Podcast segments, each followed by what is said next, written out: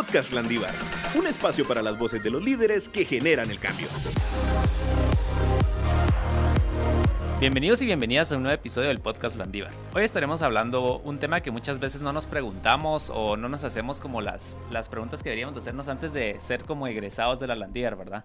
Vamos a dar algunos consejitos y algunas cosas que debemos de hacer como estudiantes y que están a tiempo todavía para, para realizarlas y los que estén entrando a la universidad, pues tomen nota para cuando vayan en la mitad de su carrera o algo así, porque les va a servir un montón, ya que uno cuando sale es como que sale como disparado al mundo real, ¿verdad? Y decís, ah, la pude haber hecho esto cuando estaba en mi carrera universitaria o pude haber aprovechado esto y es para que, como todos dicen, ¿verdad? Lo más importante para un ser humano es el tiempo y pienso que eso es lo que más tenemos que aprovechar en nuestra carrera universitaria.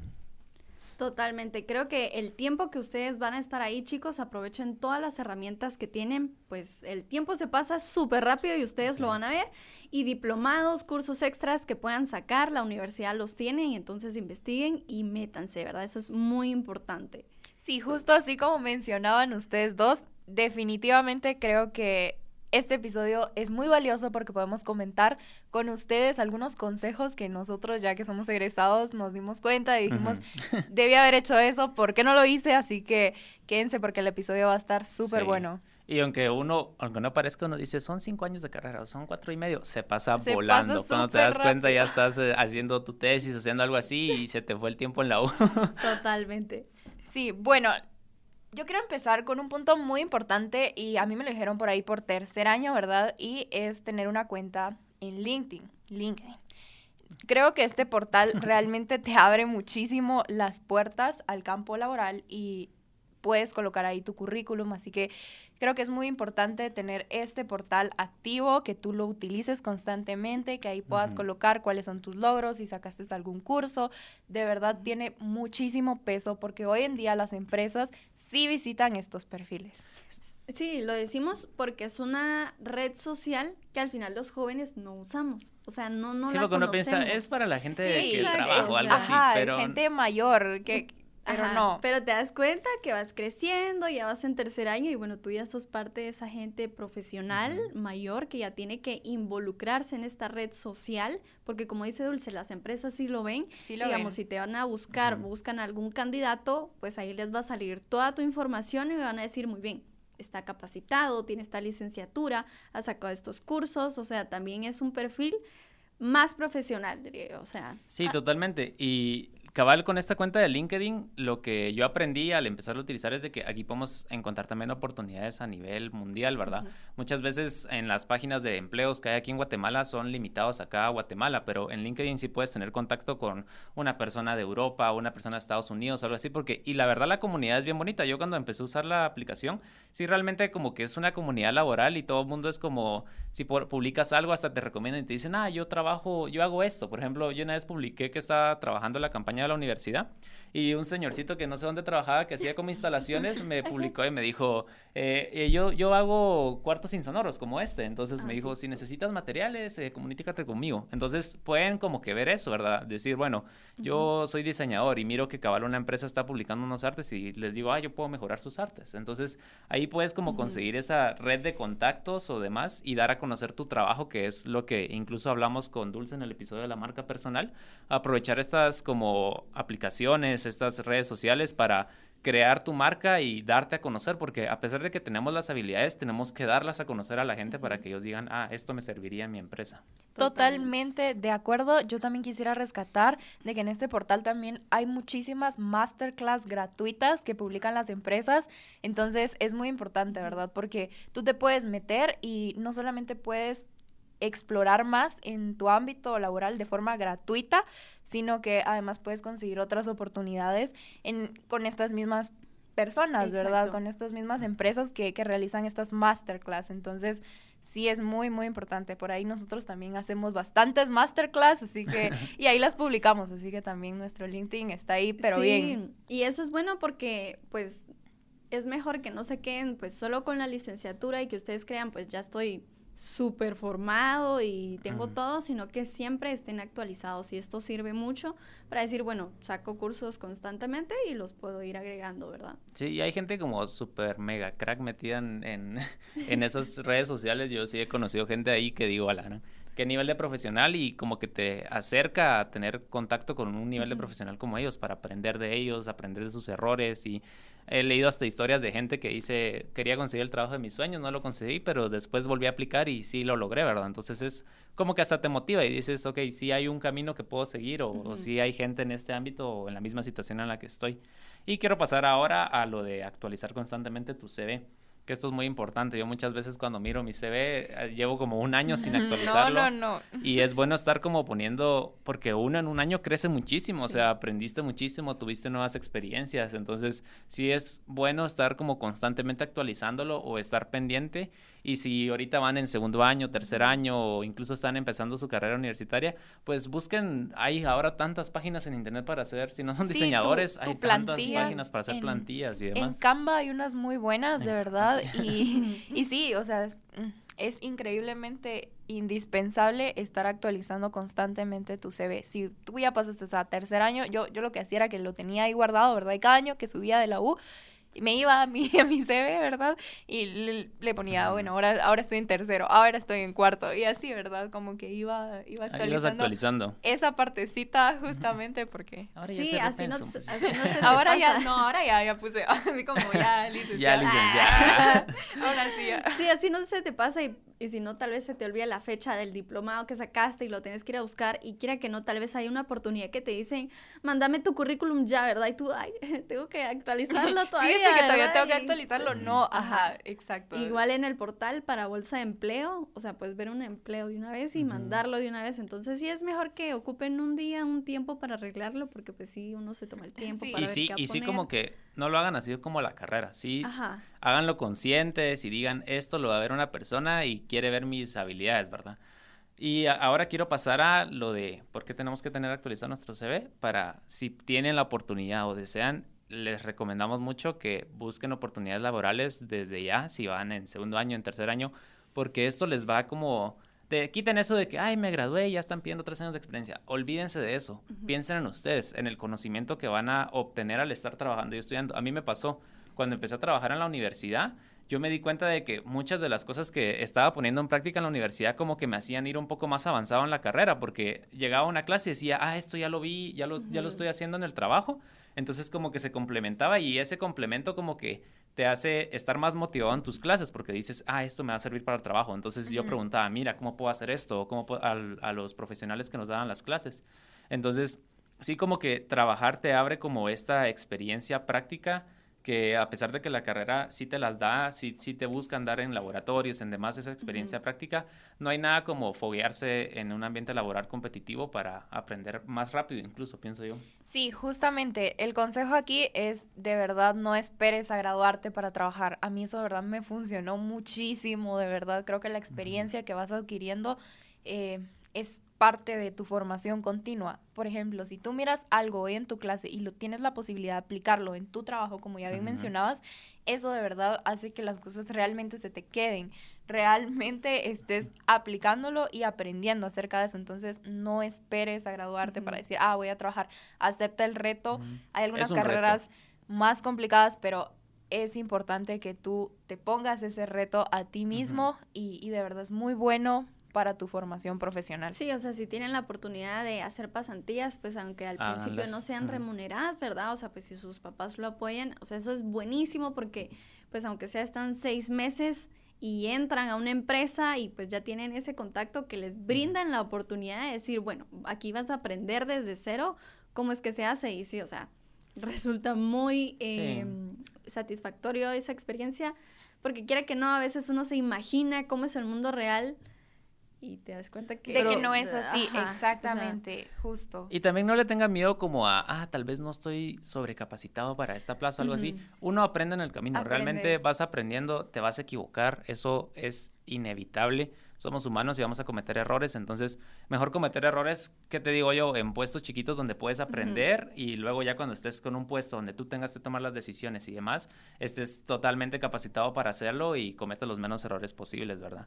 Sí, ahora yo quisiera pasar a otro punto, ¿verdad? Y es tomar cursos online. Actualmente tenemos una gran variedad en muchas páginas que nos van a permitir profundizar esas áreas de interés de nuestra propia carrera. Por ejemplo, Creana, Domestica, etcétera. Ahora tenemos aquí un montón de, de esas páginas donde podemos tomar esos cursos.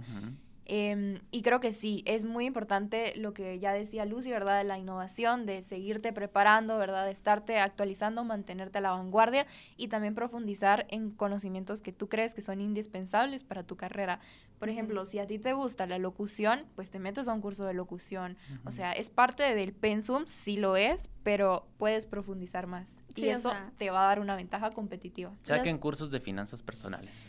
Eh, sí, por Dios. Ese, ese tip es muy clave, de verdad. Sí. Clave, va a servir. clave. De verdad, no sé por qué en los colegios no enseñan finanzas personales. Saquen un cursito Sí. de un mes de finanzas La personales. porque... superintendencia de bancos tiene uno, yo me metí hace poco a un curso hace como seis meses, tal vez, es gratuito, es una plataforma e-learning, entonces es súper, súper Completo. y- completo y, y lo pueden ir trabajando, entonces sí son gratuitos Sí. también. Y les va a servir un montón para saber cómo hacer sus presupuestos. Cómo... Por ahí la superintendencia de bancos ofrece estos cursos para los que nos están escuchando. Sí, entonces es aprovechar pues esas instituciones que estamos mencionando. Asimismo, un paso que esto nos va a servir a todos en la vida es practicar para tener entrevistas de éxito en un trabajo. Y aquí creo que hay que recalcar, chicos, que uno no se tiene que sentir mal, pues van a haber veces en que uno fracase. Más pierde el que no intenta. tal vez no tener trabajo, pero no es para desanimarse. Es- también tú conoces ahí, pues, qué es lo que están pidiendo, qué es lo que tú necesitas como para aplicar a este tipo de puestos. Y justo tenemos un capítulo de esto. Tenemos un episodio de podcast hablando con una psicóloga industrial organizacional quien nos comparte ahí algunos secretos eh, de cómo tener una entrevista de trabajo exitosa, ¿verdad? ¿Qué están viendo al momento de que te están preguntando, Ajá. bueno, ¿y cuál es tu aspiración? O ¿por qué te gustaría entrar a esta empresa? Entonces, por ahí vayan a escucharlo. La verdad es un muy buen episodio, de hecho es de mis favoritos y creo que sí, tiene una gran utilidad. Sí, o sea, un adelanto, así un, un pequeño spoiler. Eh, nos decía mm, Andrea, que es eh, la psicóloga con quien grabamos, que digamos cuando te preguntan cómo te ves tú aquí, eh, de aquí en cinco años, ¿verdad? O sea, realmente lo que están viendo es que si tú estás haciendo algo para llegar allá. Porque yo puedo decir, ah, pues me veo en una maestría, maestría, internacional en París. en tal trabajo y todo. Pero si yo no estoy haciendo nada justo ahorita para estar allá, mi respuesta no vale, porque entonces yo solo estoy soñando, ¿verdad? No estoy plasmando eso en la realidad. Entonces, eso sí sirve muchísimo. Una idea sin planeación es simplemente un sueño, así que Exacto. Sí, totalmente, sí. Y también ahorita estaba pensando un poco de, también en estas entrevistas de trabajo les van a pedir un portafolio o que tengan algo, algo que demuestre cuáles son sus habilidades de trabajo. Y eso es algo que podemos aprovechar de la universidad, que yo me di cuenta un poco tarde, y es los trabajos de la universidad te pueden servir para tu portafolio personal. No piensen que son tareas como las del colegio que uno las entrega y luego creo que las tiras al basurero. sí, yo no. no sé dónde están mis tareas del colegio. Estas tareas realmente o estos proyectos que te dejan en la universidad realmente te van a servir un montón para tener un portafolio o una base de dónde empezar para conseguir una pasantía, para conseguir un trabajo como editor, por, en mi caso, por ejemplo, o, o este tipo de proyectos, porque son proyectos donde la universidad, estos cursos, lo que trata de hacer es de que hagas trabajos relacionados con lo que es el campo laboral. Entonces, esos proyectos que hagan les va a servir un montón, por ejemplo, si quieren ser diseñadores. O sea, Exacto. métanle empeño o arquitectos, yo qué sé, y hacen una maqueta bonita o hacen un render muy lindo. O sea, métanle empeño a eso porque ya están haciendo un portafolio y no se van a dar cuenta. Y la verdad, en la universidad haces como 60 proyectos Sí. en los 5 años de carrera. Entonces, de esos 60, si 10 están buenísimos, ya tenés un portafolio pues nutrido, ¿verdad? Que les va a servir un montón para en estas entrevistas de trabajo no solo decir eh, yo soy el papá de Tarzán, sino decir aquí está mi, mi portafolio que lo demuestra, Lo ¿verdad? demuestro, yo sí soy el papá de Tarzán. Totalmente. Exacto. Bueno, sobre eso también yo quisiera hacer una consideración especial a mm, los grupos de trabajo. Regularmente cuando a veces es difícil, ¿verdad? Que algunos trabajos y proyectos sean en grupo, pero, pero, pero, pero, definitivamente creo que tener una muy buena relación con tus compañeros que probablemente Sí. después se Son conviertan en tus colegas, exactamente, es indispensable. Así que por ahí si tienen algún roce o algo así con algún compañero, traten, traten siempre de mediarlo porque no está bien. Esa persona en algún momento puede ser tu colega, puede ser tu jefe. Entonces yo creo que es muy importante tener, tener una muy buena relación. Sí, no, y en ningún trabajo vas a trabajar solo. Sí. O sea, siempre vas a trabajar en equipo, siempre vas a tener un grupo de trabajo, siempre va a haber alguien de la oficina que no te caiga tan bien, pero hay que ser profesional y el trabajo está antes de las relaciones personales cuando estás en el ambiente laboral. Entonces, si estás en un ambiente laboral, un ambiente de, de trabajo como tal, va a ser igual que en la universidad cuando tienes que elegir tu grupo y demás. Aparte, puedes tú también, ah, quiero emprender y sé que este mi amigo es bueno escribiendo y este mi amigo es bueno... Es exacto. Entonces ya sabes quiénes son buenos para qué y puedes armar una empresa después si tú deseas emprender o, o armar un grupito que les sirva para, para funcionar, ¿verdad? Pero también piensen que si van a ir a una empresa van a toparse con diferentes seres humanos con diferentes personalidades y tal vez no te lleves bien con todos, pero es Tienes que importante ser como... profesional. Exacto. Totalmente. Ser profesional no y saber esperes cómo... a graduarte para ser un profesional. O sea, desde el primer momento sí. que estás en la U ya siéntete profesional, actúa como profesional. Sí. Creo que aquí también otro punto importante es quitarnos esa barrera de aprender otro idioma.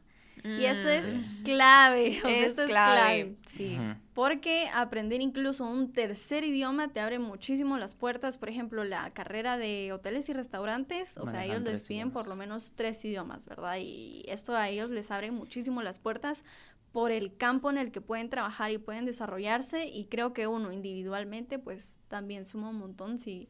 Sí, ayuda muchísimo. eh, y no, no tengan miedo como decir, ah, tal vez no hable el inglés más perfecto. O sea, yo he trabajado proyectos también con algunas empresas donde ellos, las personas hablaban mandarín y algunos hablaban inglés. Entonces, su inglés era súper atropellado, pero hablaban. O sea, no, no, ellos no decían, no, voy a hablar, eh, necesitaban comunicarse, entonces te hablaban en inglés y, y ahí me di cuenta que mi inglés era superior al de ellos, ¿verdad? Y yo dije, o sea, estoy bien con inglés, pero aquí en Guatemala siempre está ese como estigma de, si no hablas el inglés perfecto, no lo hables. No o lo sea, hables, nada que ajá, ver, y nada ay, que ver. te, te van a avergonzar. No es así. Creo que, que si el, el inglés, por ejemplo, es el idioma de los viajeros y también te abre la oportunidad a hacer intercambios en otros países, a formarte de mejor forma. Entonces, creo que el inglés sí, base, pero si puedes aprender otro idioma, mucho mejor. Sí, y en la universidad te ofrecen los cursos para aprender otros idiomas. Para por aprender ejemplo, francés, mandarín. Mi hermana aprendió francés Exacto. en la U y gracias a estar en la U estudiando francés por medio de la embajada se fueron de, de intercambio a una isla que se llama Guadalupe. Creo que ya lo mencioné en uno de los episodios del podcast. Pero sí, se fue a uno de estos intercambios y fue a aprender francés a, a esta isla. Y qué mejor que ir a aprender francés a un lugar natal donde lo hablen, ¿verdad? Entonces, sí te va a abrir muchísimas oportunidades de conocer, no solo laborales, de conocer distintas culturas, Sí. conocer distintos, o sea, un ambiente diferente al tuyo o, de tu burbuja donde te sientes cómodo y de verdad conocer a la gente, conocer al mundo tan enriquecido que tenemos es una experiencia. Quiten el trabajo, quiten, busquen ser felices también, o sea, busquen Sí. qué experiencias les, les hace crecer día a día. Porque si también ponemos todo como enfocado a quiero trabajar, quiero trabajar, quiero trabajar, sí, pero ¿con qué fin estás trabajando? O sea, bueno, sí. quiero trabajar porque quiero tener dinero, pero ¿para qué quieres ese dinero? ¿Qué te hace feliz de ese dinero? Ah, porque me gusta viajar, ok. Entonces ahí está tu motivante. Encuentren su motivante y al tener esa motivante, van a, van a- se van a dar cuenta que van a disfrutar mucho más su trabajo, porque van a decir, este es como, como lo que dijo Lucy, esto es lo que estoy trabajando para llegar aquí a cinco años a donde quería estar. Exacto. Entonces, sí es como, yo, yo desde mi, mi experiencia personal, que estoy joven, o sea, me falta mucho por vivir, pero desde mi experiencia personal me di cuenta que tal vez mi motivante no era el trabajo, sino era los sueños que estoy logrando gracias al trabajo. Entonces, realmente eso es como que me impulsó a dar más. Y les quiero dar un consejo para los que van a estudiar y trabajar. Siempre te pongan sus estudios al trabajo. Eso sí, tengan esa ley en su frente, porque siempre en un trabajo les van a pedir anteponer el trabajo a tus estudios, pero no, primero tienes que estar tú en algunas ocasiones y no hay, no hay cosa más importante que tus estudios, de verdad. Sí. O sea, enfóquense, si el trabajo les está ayudando a pagarse sus estudios, perfecto, pero entonces sus estudios es la prioridad, no el trabajo, ya vieron, su motivante es estoy trabajando para sacar mis estudios. Exacto. Entonces sí es, y es, es retante, eso es un poco retante porque Sí. las empresas van a pedir así como, ah, quédate, y yo tengo mi clase. No, que necesitamos acá. No, tengo mi clase y, y déjenlo claro que si van a, empezar a trabajar, estudiar. Y muchos ahora creo que preguntan así como, ¿cuál es tu horario de estudio para ayudarte a, a que no Sí. te pierdas eso, verdad? Digamos, una buena empresa va a priorizar en eso porque quieren que te desarrolles como profesional. Sí. No solamente quieren una persona que ejecute las cosas, sino que las haga con profesionalismo y que sepa lo que está haciendo. Entonces, creo que las empresas, por ahí hay un tip entonces, que las empresas que, que prioricen Que eso es una buena empresa. Sí, busca, busca eso, porque también no hay peor que una empresa medio tóxica, pues. o sea,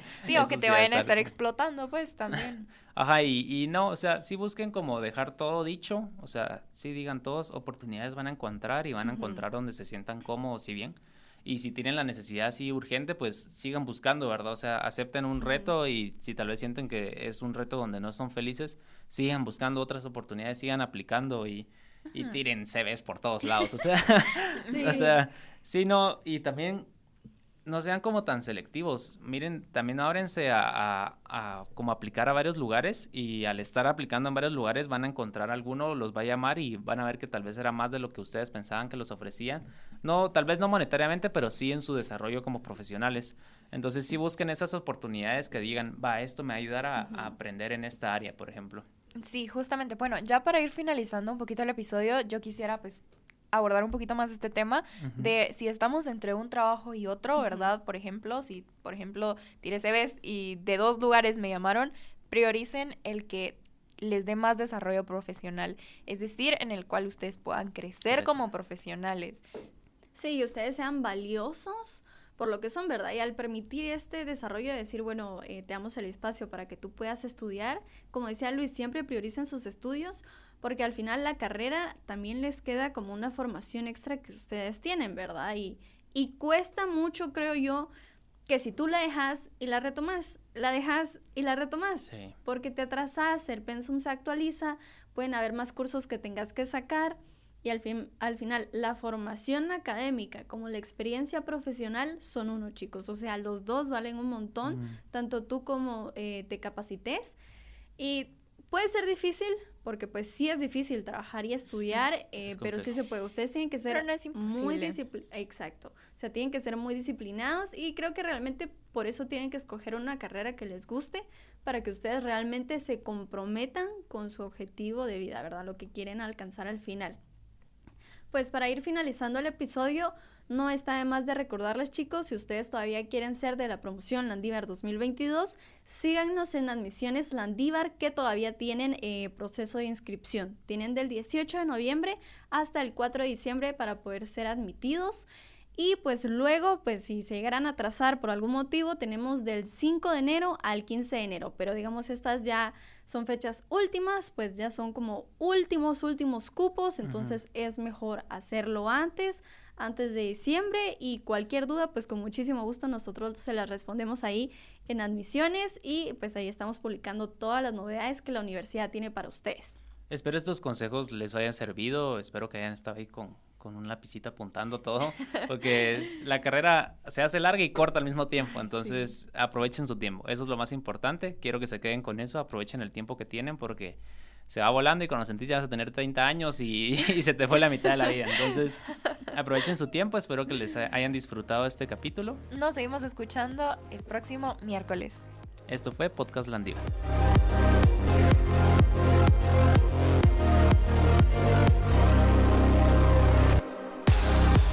¿Estás listo para sumarte a la generación que lidera el cambio? Síguenos en redes sociales como Universidad Rafael Landívar y Admisiones Landívar en Facebook e Instagram y descubre cada semana un nuevo episodio del podcast Landívar.